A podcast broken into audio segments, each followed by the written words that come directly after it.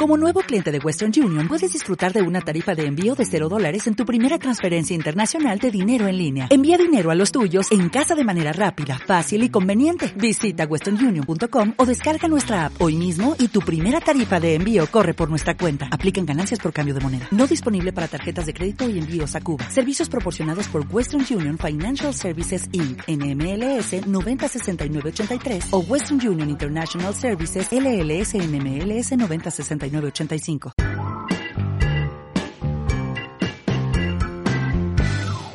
Buenas, bienvenido al episodio número 7 del podcast Noma Digital.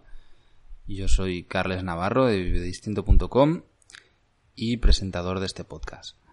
Hoy voy a hablar de presupuesto. Visto que en episodios anteriores en los que hablaba de dinero y de cómo me gestiono yo y cuáles son mis gastos ¿no? mensualmente, pues eh, la respuesta que he tenido ha sido muy buena. Muchísimas gracias por todos los que me habéis escrito y habéis hecho comentarios. Y una de las cosas que más he repetido es pues pedirme de que explicara cuál es mi presupuesto anual y por qué. Así que, bueno, pues me dispongo a ello. Mi presupuesto anual son 12.000 euros para un año. Y voy a explicar por qué. Eh, como te contaba anteriormente, mi presupuesto mensual de gastos personales son 600 euros al mes. Esto incluye todo lo que sería dormir y comer en cualquier lado del mundo en el que me encuentre. Y mi presupuesto anual para viajes son 2.000 euros al año.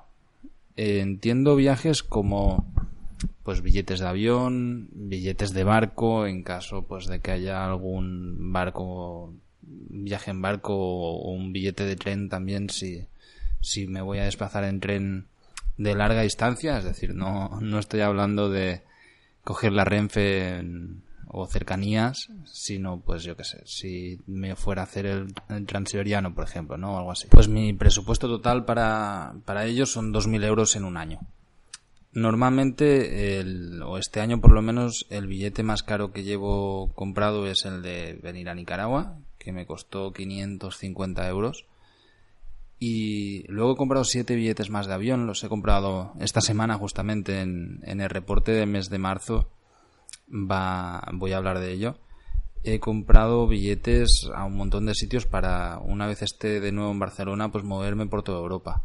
Incluso dentro de España o a Praga, a Italia, Irlanda, Inglaterra, bueno, he comprado bastantes billetes, la verdad es que estoy muy contento con ello, porque comprando con tanta antelación me han salido súper baratos. Eh, por ejemplo, me voy a, a, Bolonia a ver a unos amigos por 30 euros, ida y vuelta. Me voy a ir a Mallorca también por 32 euros, creo que son. Bueno, ya, ya lo veréis en el presupuesto mensual, pero que realmente comprando con tanta antelación, pues puedes encontrar chollos de este calibre, ¿no? Y al final yo creo que de los 2.000 euros que tengo destinados en billetes, aunque a finales de año voy a gastar bastante, yo entiendo que espero en octubre, noviembre moverme al sudeste asiático y mi intención es hacer varios países durante casi casi un año y ya voy a dejar comprar los billetes de antelación.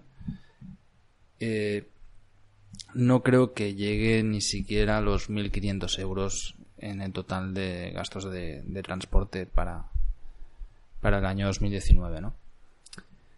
Luego, de los 600 euros al mes, hay muchos meses en que me paso 20 euros, 30 euros, 50, algo así, ¿no? Entonces, bueno, pues si os fijáis, 600 euros por 12 son 7.200. He dicho que tengo un presupuesto de 10.000 más 2.000 en, en billetes de transporte de estos 10.000, además de estos 7.200 en los que digamos que están mis gastos de manutención diarios, ¿no? Eh, también hay un gasto grande que sería el de un seguro de viaje. Yo tengo el seguro con Yati, eh, el que quiera verlo y si queréis haceros un seguro yo os recomiendo encarecidamente que utilicéis Yati en la web de Vive Distinto tenéis un descuento. De hecho, hay, una entrada de blog en el que hablo de seguros y hay un descuento aplicado con, con Yati Seguros para el que quiera pues asegurar su viaje. Yo cogí un seguro anual para grandes viajeros que me cubre en todo el mundo. Entonces, bueno, pues me despreocupo ya de esto, ¿no? Casi nunca había viajado con, con seguros y la verdad es que espero no tener que utilizarlo, pero sé que si lo necesito están allí. Tengo muy, muy buenas referencias de primera mano de, de, Yati y creo que es una compañía de seguros bastante buena y fiable. Además también tengo yo otro seguro con Catalan Occident de fotografía. Tengo todo mi equipo fotográfico asegurado. Si me atracan, me lo roban o se me cae y se rompe, pues me, me lo pagarían. Y bueno, tampoco es que sea muy caro, creo que pago unos 100 euros al año o algo así. Pero realmente, pues estoy mucho más tranquilo, ¿no? Y, voy con la cámara más despreocupado. Este seguro sí que lo tuve que utilizar hace pues 6 o 7 años y de hecho hay un podcast de, de fotografía stock en el que hablamos de ello y, mi compañero de podcast David también cuenta cómo a él le robaron el, seguro, ay, el, perdón, la cámara, el equipo entero, le, le robaron 6.000 eurazos de cámara, pobre, en un evento en Madrid y evidentemente no lo había asegurado ni nada y bueno, pues tuvo que comprarse un equipo nuevo y nunca, nunca se supo lo que pasó con el suyo, ¿no? Entonces, bueno, pues por mi experiencia creo que merece la pena, que viajo más tranquilo, estoy más cómodo con estos seguros, sobre todo viajando solo, porque creo que, bueno, pues si me pasa alguna historia, prefiero saber qué puertas tocar y que haya alguien detrás que vaya a responder por mí, ¿no? y que, pues bueno, yo qué sé, yo voy en moto, me muevo, hay veces, pues si estoy en algún lado y hay caballos, me subo un caballo, me puede pasar cualquier historia, ¿no? Eh, al final, todos nos han pasado cosas y hay quien más que menos ha roto un brazo, una pierna, un pie o lo que sea. Entonces espero, toco madera, de que no me pase nunca pero si me pasa, pues prefiero que haya alguien detrás que me asegure a no tener que pasar yo solo de nuevo aquí en un hospital local, como pasé cuando cogí el dengue, que bueno, pues la experiencia no es no es recomendable, no es muy turística. Aunque no pasa nada, sobreviví y aquí estoy la mar de bien. Dicho esto, pues el resto de dinero que queda, sencillamente espero que sobre. O sea, no tengo por qué gastarme todo mi presupuesto, no es necesario. Lo que me sobre, pues no sé si lo invertiré en cámaras o en algún objetivo, estoy mirando un dron para poder llevar conmigo. O sencillamente pues lo guardaré para el año que viene, perfecto. O sea, para mí la importancia de tener un presupuesto es la tranquilidad de decir, vale, yo sé que necesito 12.000 euros, en este caso al año, para vivir cómodamente este estilo de vida que llevo. Con lo cual, si ingreso más que esto en el año 2019, pues tendré una, bueno, pues un dinero que podré ahorrar. De momento voy bien, trabajando bastante, pero bueno, pues con mis proyectos y mis historias, mis fotos y mis clases, la academia, todo lo que estoy haciendo, pues está funcionando, está funcionando bastante bien todo en general. Estoy metiéndole muchísimas horas a academia, a un proyecto de artesanías también aquí en Nicaragua, que quieras o no, pues también me queda algo. Y al final, pues entre todo, parece que voy a cumplir mis metas sin ningún problema, con lo cual me da una tranquilidad muy grande para seguir viajando o seguir llevando este estilo de vida. Ah, cuando yo decidí hacer, yo siempre pues soy de mente calculadora, ¿no? Y además de números. Me han gustado siempre los números y hago muchos presupuestos, me miro mucho las finanzas personales, cómo puedo hacer, que, bueno, pues en el capítulo en el que hablo de libertad financiera supongo que te puedes ver un poco el perfil mío en este aspecto. Entonces, para mí fue algo necesario. Cuando comencé a hacer presupuestos mensuales o anuales de mis gastos, me permití unos, unos lujos que antes a lo mejor no me estaba permitiendo y que era bastante absurdo que me cohibiera de, bueno, pues porque no llevo un control de gastos y era como, no, si puedo ahorrarme lo mejor. Y al final ahora que lo llevo y digo, pues ¿por qué no? Si hoy mismo me apetece ir a tomar algo, pues voy y, y punto, no pasa absolutamente nada, ¿no? Para eso está la pasta. Entonces, bueno, el, la tranquilidad mental que te da el saber que estás ingresando más de lo que vas a gastar este año es perfecta para poder llevar este tipo de vida. Yo conozco muchísimos viajeros, sobre todo mochileros, que son un desastre, o sea, que no llevan pasta encima, se la gastan toda, no llevan ningún tipo de control de, de nada, entonces, bueno, pues cuando ingresan algo se arruinan a los dos días y luego ya se van trampeando, ¿no? De hecho, hace un par de años vino la hermana de un amigo aquí a, a Nicaragua y los tuve que ir a buscar, venía con su pareja, están haciendo Centroamérica, los tuvimos que ir a buscar a la frontera porque es que estaban sin un duro, que se habían quedado a, a, nada, a cero y no tenían ni para pagar un hostal, ni para pagar un taxi, ni para comer. Y era como, joder, pues no, no, no hagas de mochilero si no puedes permitírtelo, o por lo menos aprende mucho a administrar la pasta que tienes y los recursos, ¿no? Entonces, bueno, ellos estuvieron, la verdad es que joder, es como una hermana pequeña para mí casi, y estuvieron conmigo en casa, pues creo que tres semanas, encantados nosotros también de que estuvieran ahí, y luego pues les llegó dinero y, prosiguieron para, para Honduras.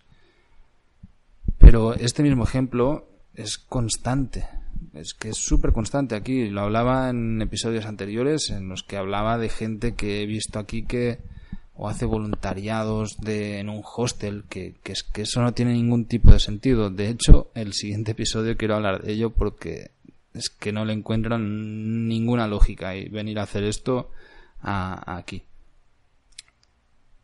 Yo sé lo que necesito y mientras gane más, estoy tranquilo. Para eso me sirve mi presupuesto y bueno, pues quería compartir contigo cuál era y, y el motivo de ello, ¿no?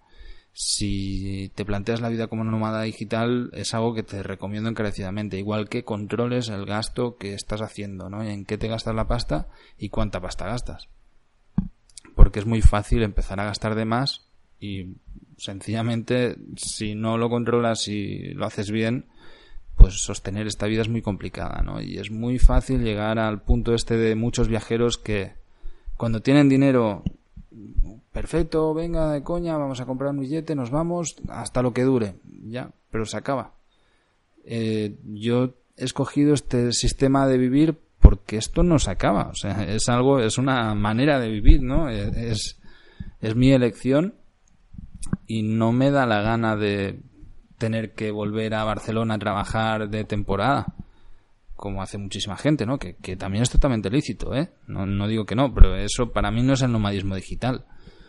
Mm, eso, pues bueno, pues son viajeros, gente que le encanta viajar, que trabaja durante un tiempo para poder luego patearse la pasta. Cojonudo.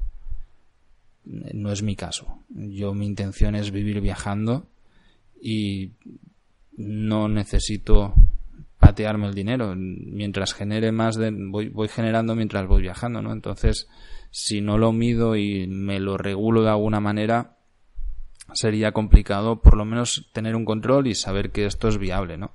Y también creo pues que es súper interesante, sobre todo para gente que se pueda plantear este tipo de vida o que tiene sencillamente curiosidad para saber cómo es, hablar abiertamente del dinero, ¿no? Que, eh, bueno, es una parte más de, de este mundo y por desgracia es algo que centra muchísimas vidas y que es muy necesario para casi todo entonces, bueno, pues estos son mis presupuestos mensuales y anuales. De momento no tengo ningún problema. La idea es mantenerme en países en los que puedo mantenerme con este precio, es decir, yo no me puedo dedicar a viajar a Noruega o a Suecia o a Estocolmo, cualquier sitio de estos, pues me va a costar una comida 35 euros o, o 30 o 20, da igual que sea el presupuesto de un día para mí, ¿no? Entonces, soy consciente de ello, son países que tampoco me interesan, a mí me gusta mucho calor, prefiero mil veces estar en el sudeste asiático, en, África o en Latinoamérica, países donde sí que puedo permitirme vivir así, pues perfecto, ¿no? No, no me hace falta complicarme la vida. Aquí de lo que se trata en mi caso es de ser muy práctico y de entender que tengo unos límites económicos, tengo un techo al que no puedo pasar.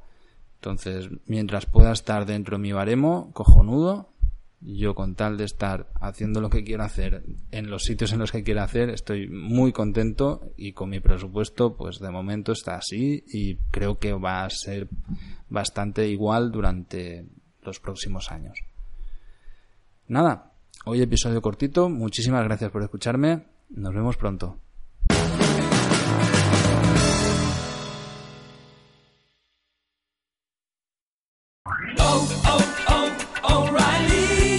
¿Necesitas ayuda? En O'Reilly Auto Parts te ayudamos. ¿Necesitas algún consejo? Te aconsejamos. Nuestros profesionales en autopartes están siempre disponibles para ayudarte a encontrar lo que necesites. Excelente servicio al cliente es solo una de las ventajas que ofrece O'Reilly Auto Parts. Los profesionales en autopartes. oh, oh, O'Reilly.